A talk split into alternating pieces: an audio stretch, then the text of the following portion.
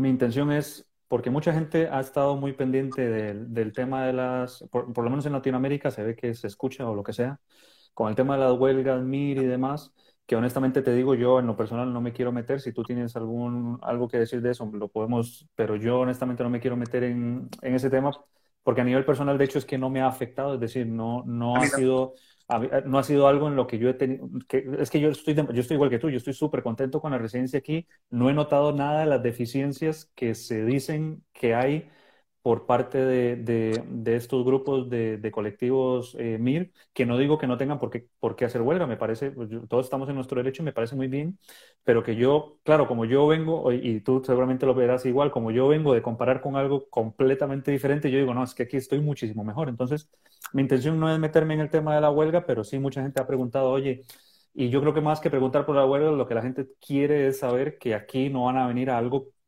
igual o peor de lo que han vivido. Entonces, eh, en ese sentido, son algunas de las preguntas que yo te quería eh, hacer. Para intentar que sea un poco más objetivo, me gustaría contar con la opinión de gente como tú, que también es latinoamericana y además que tiene ya tiempo haciendo la residencia.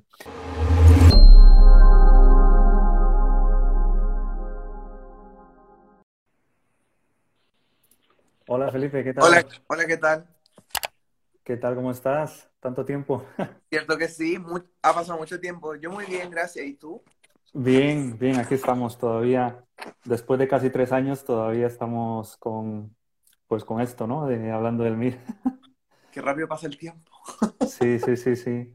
Sí, para la mayoría que seguramente no lo saben, eh, sí, o sea, si tú no fuiste el la primera persona que estuvo conmigo aquí en vivo, fuiste una de las primeras. Yo creo que fuiste la primera, pero ¿Ah, sí? como, como poco, o sea, como mínimo, seguro una de las primeras que estuviste aquí en vivo.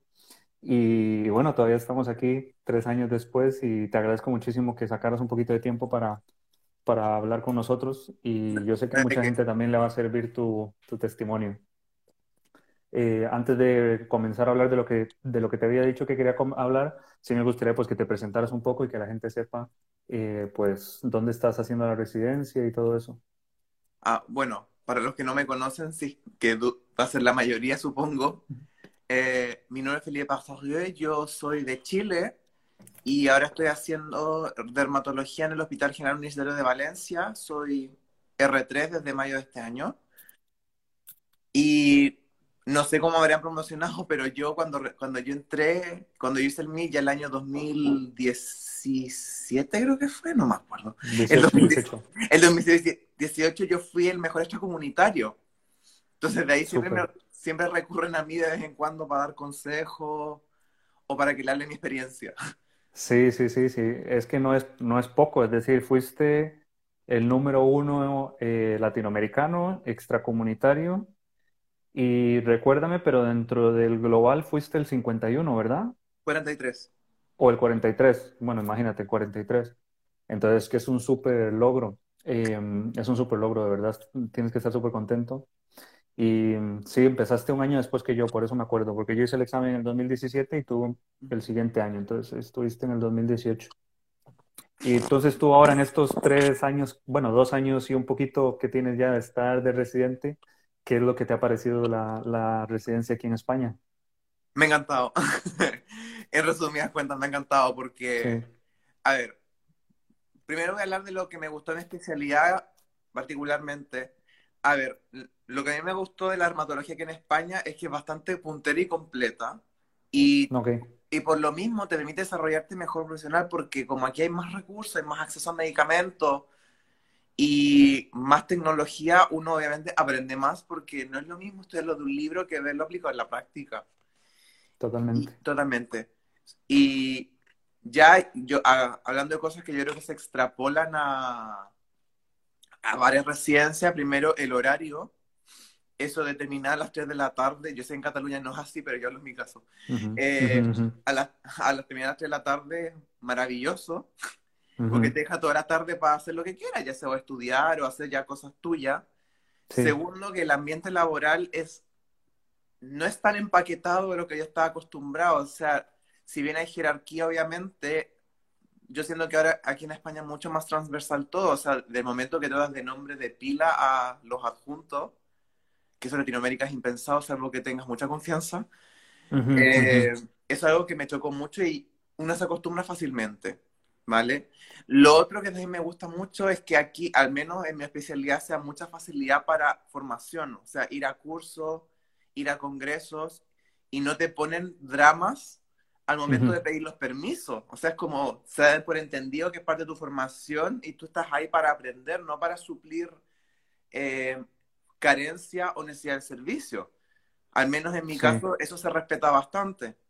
Sí. Em, Tú, por ejemplo, por ejemplo, perdona que te interrumpa, pero en ese sentido, o sea, ¿qué fue, mm, digamos, como lo primero que cuando, o sea, la primera cosa que cuando estuviste en la residencia dijiste, por Dios, es que en Chile esto jamás sería así. ¿Qué, sería algo así como que... se trate el, el, el trato tan transversal y tan de tú a tú. Eso fue lo primero que llamó la atención y que de hecho al resto le incomodaba porque yo, claro, yo llegando de, hola, doctor tanto, doctor tanto, alguno era, igual. alguno era como, a ver, alguno era como, vale, pero yo decía, ay, no, no me digas así, que me hace sentir viejo, o, no, dime Pepe, dime Amparo, dime no sé qué, y yo, ah, ok, sí. Sí, sí, sí. Eso fue lo primero. Lo que más me chocó. Exacto. Lo era eso de que, las, como eso de que, bueno, no sé cómo será en Costa Rica, pero en Chile está muy mal visto irse ante la hora aunque no tengas nada que hacer, ¿ya? igualmente, totalmente. Está muy mal visto, o sea, aunque aquí no, aquí es como, por ejemplo, les jornada a las 3, pero si tú ya a las 2 y media, 2.40 no hay nada que hacer, es como, ándate a tu casa, o sea, ¿qué haces ¿Qué estás, ¿Qué estás haciendo aquí exactamente? Exactamente, ah, tiene, tiene mejores cosas que hacer. Al principio eso me costó porque era como, no, no sé qué, hasta que me dijeron, Felipe, ándate, si no hay nada que hacer, ándate. Exacto. Eso fue otra cosa que me chocó mucho. Y fue como, Dios, qué distintas son las cosas. Después, lo otro que me llamó, pero yo creo que eso se aplica más a mi especialidad que a otra, es la facilidad para ir a curso y congreso. O sea, yo me acuerdo cuando llegara como, bueno, tú como R1 tienes que ir a este congreso y no sé qué, y no te preocupes, pero que te lo pagan todo. Y, y dan no sé cuánto, y después el otro, sí, porque este curso, mira, ya estás inscrito, tienes que hablar con quién para que te pague la inscripción. Y yo, porque yo me acuerdo cuando veía los residentes de mi país, no, no de derma, porque en mi hospital no había derma, pero de otra especialidad tenían que liderar casi que suplicar, perder la dignidad para que los dejaran ir a cursos, ir a congresos, porque la típica mentalidad como, ¿y quién va a pasar la consulta? ¿Y quién va a pasar la sala? Y no sé qué, yo eso en mis servicios no los veo, mis servicios bastante autosuficientes sin los residentes. Me gusta que también lo cuentes porque mi experiencia en general también ha sido así, que si nosotros tenemos que ir a un congreso, Normalmente sí tenemos que buscarnos nosotros las cosas, pero yo hablo con alguna, algún delegado de alguna compañía farmacéutica y le digo a mi jefe, oye, eh, ya tengo la financiación para el Congreso. Bueno, perfecto, entonces ya se sabe que de tal día a tal día no estás y listo. Y eso jamás en, en, Costa Rica creo que es impensable, ¿verdad? O sea, tiene, tiene que haber alguien que sea el que pase la consulta o el que tenga que... y, el, y que el, que se va es el jefe o, el, o, los adjuntos, ¿verdad? Sí, sí, sí. Y, y, y, sobre tu primer año, Felipe, digamos, eh, ¿cuáles fueron eh, otras principales diferencias que tú veías entre la residencia aquí en España y la experiencia que tú tuviste viendo residentes en tu, en tu país? Mm, en cuanto a la formación, ¿cómo era la formación diferente o qué te llamó la atención en... A ver, la formación, que esto yo no sé si es bueno o es malo, es solo diferente, que aquí en España no hay exámenes, no hay interrogaciones, no hay nada formal en el sentido de que, por ejemplo, ya al fin de la rotación tengo que estudiar porque tengo que entregar un trabajo, tengo que hacer un test. No, eso aquí no existe. Aquí se va evaluando todo al día a día. En el sentido les interesa, por ejemplo, que llegas ahora, que, que veas bien a los pacientes, que muestres interés. En la posible que haga, publiques algo en el tema y ya al final de la rotación después se hace una evaluación global y ahí te ponen la nota, pero en ningún momento te, digamos, te hacen un test escrito o una evaluación oral, así como hablemos de materias. No, eso no. Y eso me llamó muchísimo la atención. Eh, lo otro que me fijé era que, bueno, al menos el tema urgencias, eh, yo me sentía mucho más, a pesar de lo que mucha gente se pueda quejar, pero por eso esto es muy personal, yo me sentía bastante arropado, y a veces siempre tenía alguien a quien recurrir, no estaba como ahí tirado para sacar adelante la urgencia como sea, bien o mal, no, aquí... ¿Tú tuviste que... hacer, tuviste que hacer guardias de puerta? todo el primer año, sí. Ujú. Todo el primer año. Y claro, yo siempre tenía un adjunto que la mayoría de las veces estaba ahí, digamos. Me tocó algunas veces que estaba solo en el papel, pero la mayoría de las veces estaba ahí y por lo tanto me sacaba de apuro o si tenía alguna duda le podía preguntar. O por último, el saber que hay alguien ahí te, te da más tranquilidad, aunque después no le preguntes, pero es como, ¿sabes? Ya, si pasa algo malo, pues le puedo Ujú. preguntar a alguien. O pones Sí, su nombre por mí. exacto. E- Eso en Chile como que no, no, no, no pasa. No.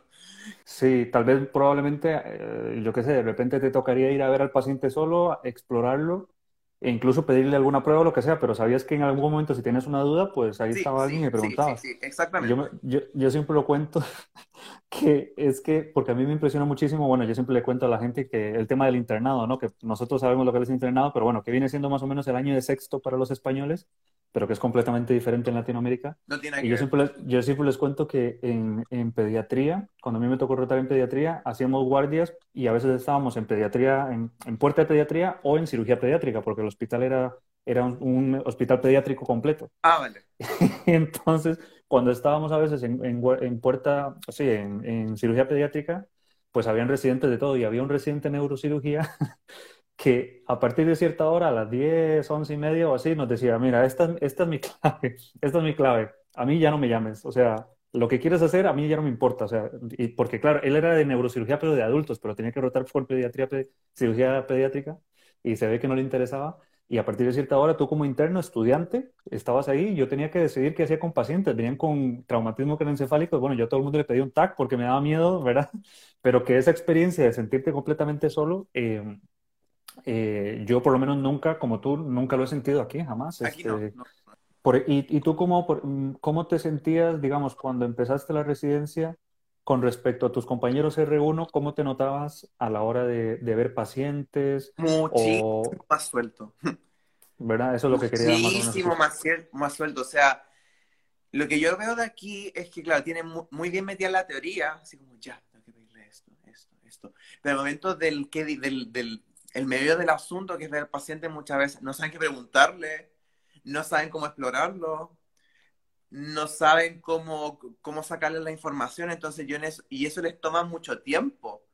Entonces, en ese sentido son como más lentos. Yo en cambio era como pa, pa, pa, ya está. Siguiente. Lo otro que también deben, hay excepciones, pero en general tienen muy poca habilidad manual. Entonces, por ejemplo, meter no sé qué, no, no podían. O poner puntos, que para mí, y yo creo que para ti también era algo como tan básico que no aprendía en urgencia. Eh, aquí era como, ay, no sé poner puntos, auxilio. Entonces, o sea, que te lo digo, o sea, a mí me pasó que yo de R1 haciendo guardia de urgencia me, me tocaba ayudarle al R3 a poner puntos. De verdad. Sí, Vaya, de vaya, urgencia. sí. Claro, entonces, porque tú sabes poner grapa. Y claro, para una cabeza una grapa, súper bien. Sí, Pero para una cara no le puedo poner una grapa. Entonces, ya, eso Sí, fue lo que me llamó la atención. Y, y, y los adjuntos se dan cuenta de eso. Y de hecho, por lo mismo, hay algunos que les gusta tener residentes sudamericanos porque saben que ahí como que pueden descansar un poco. Así como, ya, este lo va a hacer bien. No tengo que estar como encima de él, pendiente que haga las cosas. Eso es cierto, totalmente.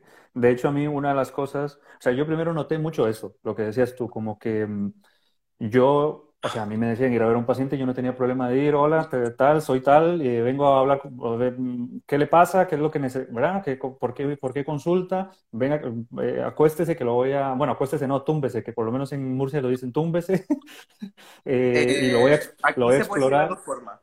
Sí, eh, lo, lo- lo voy a explorar y para mí era muy sencillo y, y de repente iba, porque yo hacía guardias de cirugía general, por dicho no me tocó hacer guardias de puerta, pero iba con alguna, mi compañera de R1 y al principio era como, como que le daba mucho corte ir y, y, ¿verdad? Eso. Este, pero sí es algo que definitivamente a lo largo de la residencia, lo digo por, por tampoco eh, ser injustos con la gente de aquí, al final todo el mundo sale bien preparado y la gente pues logra tener eh, soltura con los pacientes, pero Sí, sí, sí. definitivamente, definitivamente en, en Latinoamérica esa parte práctica la tenemos muy bien eh, desarrollada. En parte, por lo menos en mi experiencia es en parte por la propia formación, porque sí que es verdad que yo, como, como estudiante yo sí me acuerdo que a mí me hacían ir a ver pacientes, a hablar con ellos, explorarlos, pero también un poco por las deficiencias del, del, del, se- del- de nuestros de, la falta de recursos, ¿verdad? O sea, lo que te digo, muchas veces, pues, eh, o por cómo funcionan nuestros países, es decir, lo que te digo, por ejemplo, a mí, o sea, hay gente, por eso digo que es que hay gente como que simplemente, pues yo me voy a dormir, yo me voy a dormir y tú, o sea, el jefe se va a dormir y deja al residente, pero el residente deja al residente pequeño, el residente pequeño deja al interno, o sea, es una cuestión de a ver quién se come más mierda, por decirlo así. Y, bueno, eso al final, eh, que no tiene que ser así, yo siempre lo digo, esa es mi experiencia y no tiene que ser así, yo sé que no tiene que ser así, pero es así y eso te moldea. Y esa es una gran ventaja que nosotros tenemos en Latinoamérica, que para bien o para mal, como quieras verlo, eh, te tienes que, te, tienes, tienes que hacer las cosas. Tiene, alguien tiene que sacar el trabajo y muchas veces va a ser el estudiante o el interno, así que eh, te ayuda muchísimo. Y además que aquí tienen una ventaja, pero que también es una desventaja, que las enfermerías hacen muchísimas cosas. O sea, el hecho de que tú, por lo menos yo como interno, yo me acuerdo, yo tenía que hacer los electrocardiogramas de toda, de toda la planta, eh, tomar gases, hacer hemocultivos, y entonces eso te quitaba mucho tiempo. Yo como interno me tocó hacerlo. No, pues imagínate. en Chile las ah. enfermeras son como en España todo, entonces en ese sentido yo llegué aquí y fue como, más, más de lo mismo. Ah, bueno, pues tenía. No, yo la primera vez que a mí una enfermera me decía eso, o, la primera vez que le dije yo a una enfermera que dónde estaban las ondas para ir a sondar al paciente, me decía, pero si eso lo hago yo. Y ya, ah, bueno, perfecto. Pero entonces. Aquí si no la enfermera va el médico. Claro, entonces, eh, en ese sentido, bueno, es una gran ventaja, lógicamente, y enfermería es impresionante. A mí la enfermería de España me, me, me quito el sombrero, como decimos nosotros, o sea, son impresionantes pero precisamente por esas deficiencias, digamos, en, mi país, eso nos, nos, formaba muchísimo más a nivel práctico y venir aquí y tener que hablar con un paciente, explorarlo, no era tan complicado. Era pan de cada día. Tú, por ejemplo, antes de venir a España, ¿qué, era, qué, qué, habías escuchado tú sobre la residencia en España que te había motivado a querer venir a España a hacer la residencia? A ver, en mi caso particular, eh, fue una persona en particular la que me motivó, fue porque la catedrática de dermatología en mi universidad se formó en España en los años 70, cuando nadie se venía a Europa a formar, y siempre quedó con el trago amargo de haberse vuelto. Entonces, ella me decía, si tú te vas, si tú te quieres formar bien en dermatología, yo me formé en España, estoy muy con... fui feliz, aprendí muchísimo, así que me dijo, si tú puedes hacerlo, hazlo.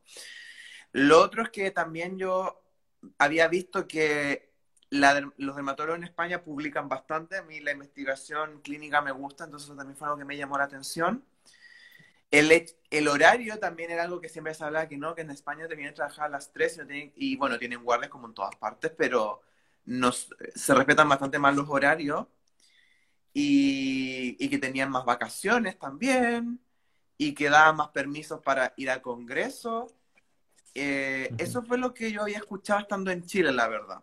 y, que me, y, y, del tema ya más centrado en mi especialidad era que, claro, la dermatología aquí como tenía una sanidad pública mucho mejor, tenía más recursos y más acceso a tratamientos que en Chile eran impensados recetar. Y aquí son como casi cambiar de calcetines. Eh, es que es verdad.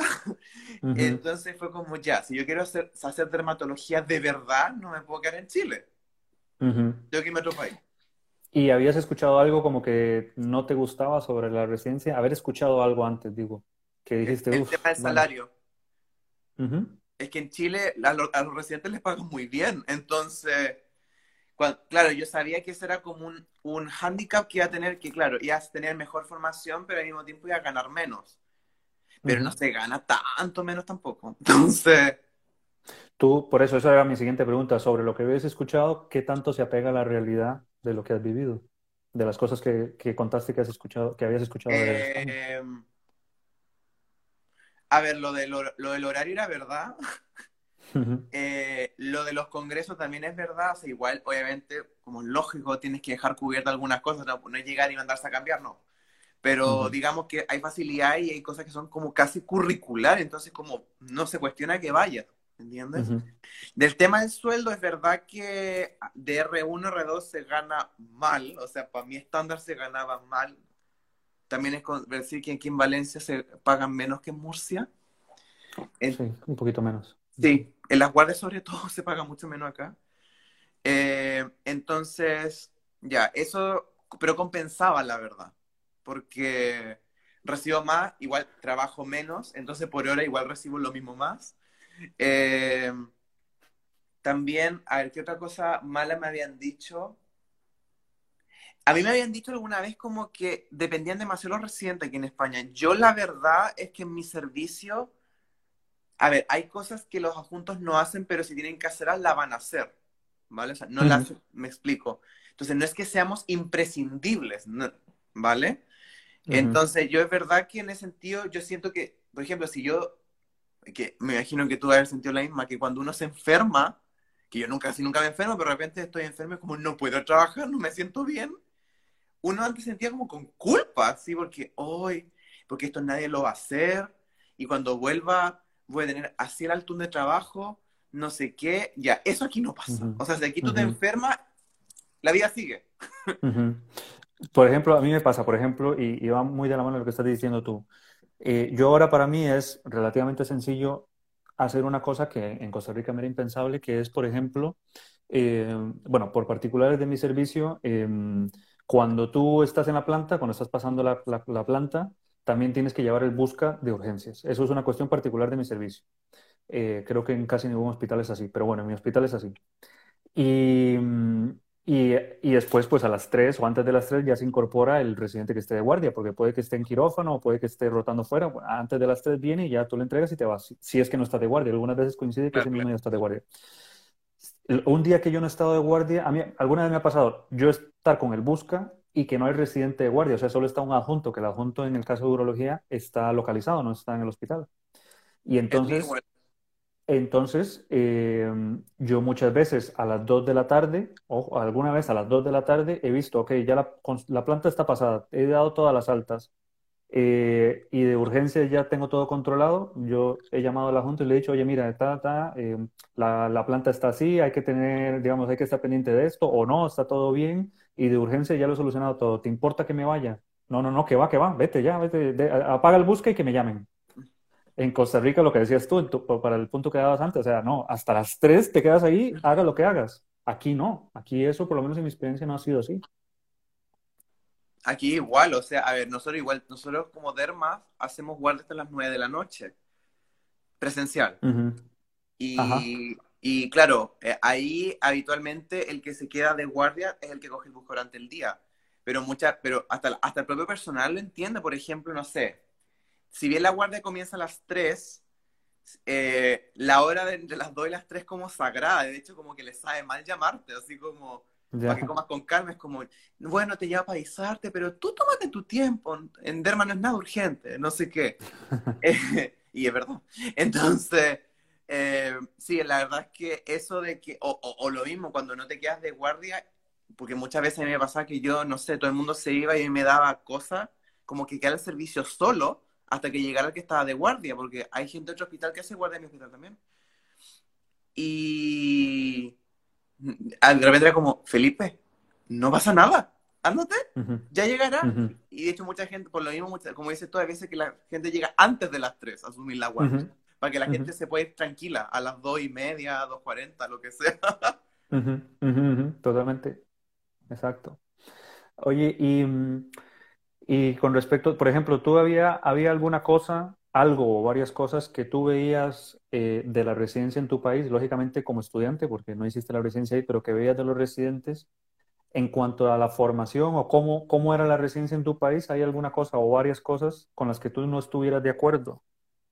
Eh, lo que a mí me chocaba mucho, y eso es algo por lo cual yo decidí irme de Chile, era por la mentalidad tan negrera y esclavista que hay la residencia de allá. O sea, Allá el residente, eso está cambiando, pero sigue siendo así en muchos lados, y depende, hay mucho el hospital, pero en general, el residente está visto como mano de obra barata. Y en segundo lugar, alguien que tiene que aprender y educarse para ser un especialista. Como que eso es como algo secundario que lo va a aprender igual, lo va cogiendo en el camino, como que no hay tanta dedicación al tema. Eso es una cosa. Entonces, claro, yo de repente veía que los pobres residentes están como, oh, súper agobiados por el trabajo, no los dejan ir a curso, no los dejan rotar fuera, no los dejan ir al congreso porque ¿y quién va a hacer la planta? ¿Y quién va a hacer la grande? Y yo pensaba, pero perdón, si el adjunto le están pagando para hacer eso. Entonces, ya aquí en España eso lo tienen muy metido y de hecho muchas veces me lo dicen porque eso es como algo que viene ya de raíz del país. Y como, Felipe, a nosotros nos pagan por trabajar y a ustedes les pagan por aprender y trabajar en segundo plano. Si ustedes no están aquí, nosotros las vamos a hacer y probablemente mejor que usted porque tenemos más años de experiencia. Es más rápido. Es más rápido, exacto. Entonces, eso es algo que no me gusta. La mentalidad tan como esclavista, eso de que mano de obra barata, sacar adelante el servicio y de, de paso aprende. Y lo segundo era que aquí en España tienes libertad de hacer lo que tú quieras cuando terminas la residencia. Allá en Chile, cuando tú hacías la residencia, bueno, el sistema es bastante complejo, pero en resumidas cuentas, tú hacías la residencia y después el gobierno te mandaba a trabajar seis años donde ellos dijeran, como especialista para el sistema público, sin derechos chistar, salvo que o te cases con alguien que tiene que irse a otro lugar, o causas de fuerza mayor como necesidad, trueques entre los servicios. Y la única forma de librarse de eso era una multa que al día de hoy son como 200 mil euros. Entonces... en Costa Rica se llama una retribución al sistema. Es decir, el sistema te forma, pero luego tú, como especialista, tienes que trabajar X años para el sistema. Aquí es lo mismo. Eso es como tú, tú le pagas en trabajo porque ellos invirtieron en ti, pagándote un sueldo y todo el tema, pero vamos, no alcanzan los 200 mil euros que ellos cobran después. No, no, jamás. Entonces, dije, y claro, el problema es que era todo muy arbitrario. O sea, habían años que, claro, los destinos para los dermatólogos eran buenos, pero habían años que eran destinos nefastos. Pueblos perdidos por la montaña, que mi único labor era hacer ver acné y sacar lunares, que era, Dios mío, tantos años de estudio para eso. No. claro. Entonces dije, no quiero, no quiero eso en mi vida. No. sí. Bueno, ya realmente también, porque te quería preguntar sobre las principales diferencias entre la residencia aquí y en tu país. Creo que has dicho alguna, pero ¿se te ocurre alguna diferencia más así importante? Bueno, la más, la más, notoria es el tema de las pruebas y los exámenes. O sea, yo, por ejemplo, hablo con mis, con mis colegas, que, compañeros míos de la carrera que se quedaron en Chile, y todos les no, es que tengo que preparar el examen, que tengo que preparar la interrogación, que tengo que preparar no sé qué. Como que ellos estudian por obligación, ¿me entiendes? Porque tienen pruebas que cumplir y todo. Aquí no, eso no existe. O sea Aquí uno estudia todos los días. Se te, se te fue el audio, no te escucho. No se te, no ah. se te escucha. Ahora sí. Ahora, sí. me escuchas. Sí, ahora sí. Ah, no sé, no sé qué pasó. Y esa es la principal diferencia, el tema de la academia, como que allá esto, mucha prueba, mucho estudio, mucho test, mucho, mucho tan, mucha tanto. Aquí, claro, igual tenemos que hacer presentaciones y preparar sesiones y todo el tema, pero así como de hacer pruebas o exámenes, no, eso aquí no existe. Ok, tú esa es la principal diferencia. Bueno, y el horario también, que allá el, en Chile el residente trabaja hasta las 5 de la tarde. Bueno, imagínate en Costa Rica, sí, también, pero en Costa Rica, por ejemplo, por lo menos en las especialidades quirúrgicas, tú tienes que llegar antes que los, bueno, los adjuntos, asistentes, le llamamos allí, eh, para pasar la planta, antes de que llegue el asistente ya la tienes que tener pasada y luego se la cuentas así en resumen a él. Entonces, yo ah, tengo compañeros... Esto en Chile da igual, sí. Entonces yo tengo compañeros que, o sea, la planta se pasa a las 7 de la mañana, pues entonces tienen que llegar a las 6 para pasarla y, ¿verdad? Y tenerlo listo. Y entonces igual entran a las 6 o antes, si, tienen, si, si, si duran más tiempo en pasarla, pues tendrán que llegar antes. Y son los últimos en irse a las 4 de la tarde o más, aunque en teoría sales a las 3. Entonces es, eh, es un horario que no está establecido aquí, sí. Como dices tú, a las 8, nosotros también somos a las 8, de 8 a 3. Estás.